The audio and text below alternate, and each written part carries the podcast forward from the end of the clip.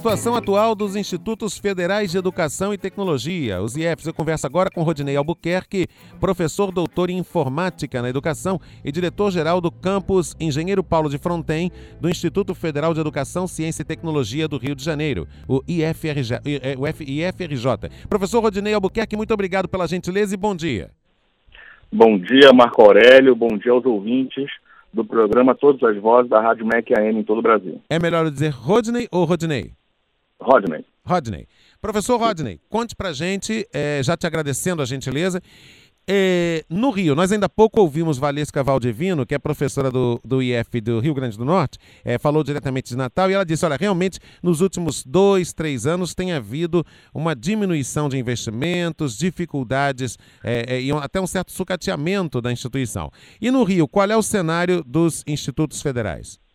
Então, o que a colega. Primeiro é importante dizer que nós fomos criados em 2008 é, sobre o aspecto da, da Lei 11.892. Né? É, existe, um, no momento, um contingenciamento nos últimos anos. Né? Existe um contingenciamento de recursos e a educação profissional técnica e tecnológica, educação profissional científica e tecnológica, necessita de um aporte diferenciado, porque ali se é, desenvolve ações de educação, pesquisa e extensão. Então, o próprio contingenciamento é, oriundo faz com que é, se tenha que trabalhar num limite. E isso é difícil, sempre dificulta. Mas a gente, o momento, tá, basta você ligar a televisão, a gente vê que o momento um momento de dificuldades, é, e esperamos que o caminho seja apontado, um caminho, uma solução seja apontada e que esse momento passe, mas a comunidade acadêmica em todo o Brasil, dos institutos federais, da rede federal de educação, não pode, tem que ficar sempre, alerta, sempre atenta. Porque mas... a gente já viu isso aqui no Rio hum. com o projeto dos CIEPs. Porque é, no nosso, na nossa ah, não tem como você destruir um projeto, implodir um CIEP enquanto, literalmente, mas a gente, infelizmente, às vezes se mata um projeto por inanição. E aí você escuta o que acontece hoje em Goiás, essa proposta das organizações sociais, a questão da privatização, isso, isso o brasileiro tem que ficar muito atento. Enquanto cidadão, a gente tem que ficar muito atento a isso. Isso é, isso é, isso é, é tem que ser inegociável a questão da educação. Tem muito pouco, tem muito pouco. E precisamos de mais. Na verdade, a discussão é contrária, precisamos de mais, não de menos. Uhum. Bom, e aí em quais aspectos isso fica mais nítido? Quer dizer, essa tendência preocupante fica mais clara?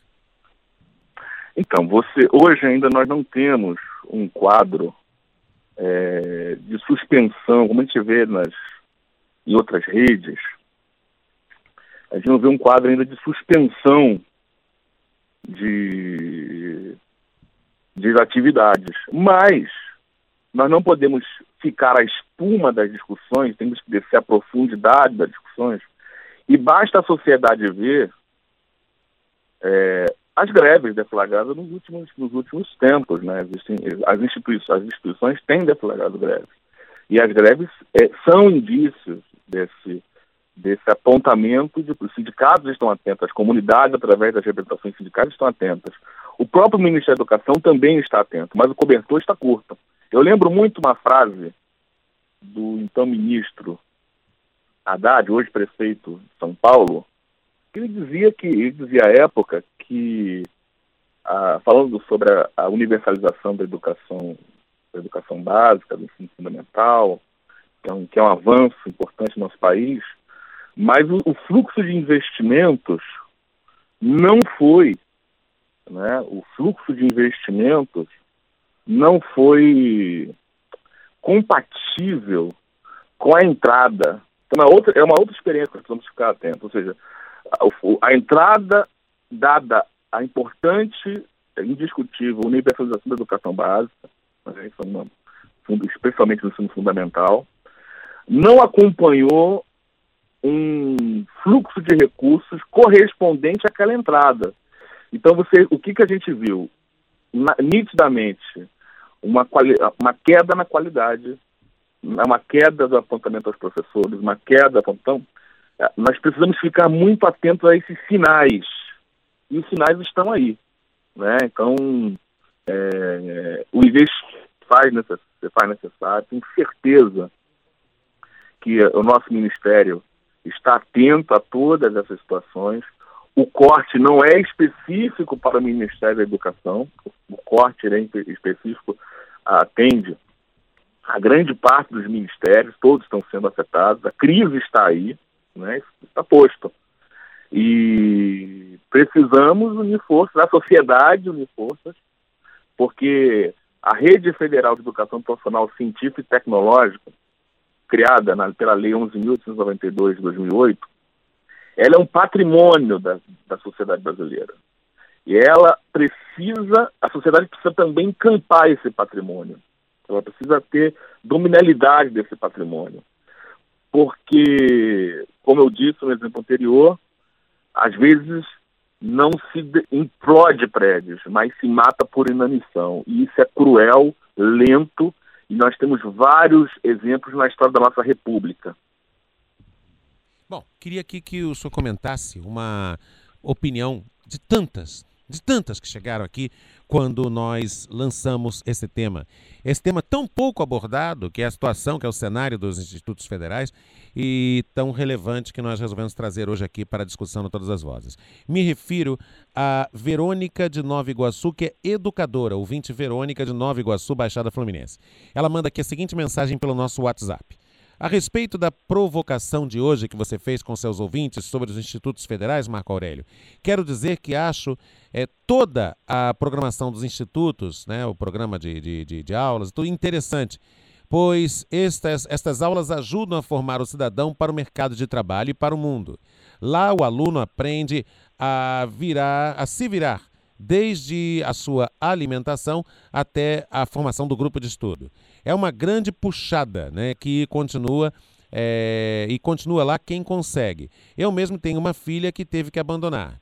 Mas, em comparação com outras redes, o conteúdo dos institutos está muito à frente, pois as orientações curriculares oferecidas pelas escolas oficiais do Rio ficam muito aquém do Instituto Federal, do que o Instituto Federal oferece.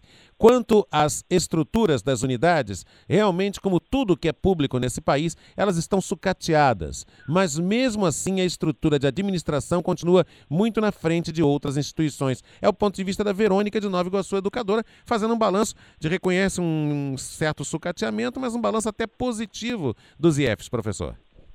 Então, eu, eu posso falar por engenheiro Paulo de Fronten, campus ao qual estou é, diretor-geral. É, o que a ouvinte relata no seu depoimento, é, no meu ponto de vista, olhando do, do, do, aspecto financeiro, comparando e com todo respeito e carinho a todos os trabalhadores da educação de todas as redes, estadual, municipal, privada, é uma grande luta para todo mundo. Educação no Brasil, o Brasil é uma máquina de moer gente, né? E a educação, quem vive dela, realmente tem que ser prestigiado. Mas com relação à pergunta, eu me volto, volto à questão do investimento. O, o investimento por aluno da educação profissional tecnológica, técnica tecnológica, ele é superior quando comparado às outras redes.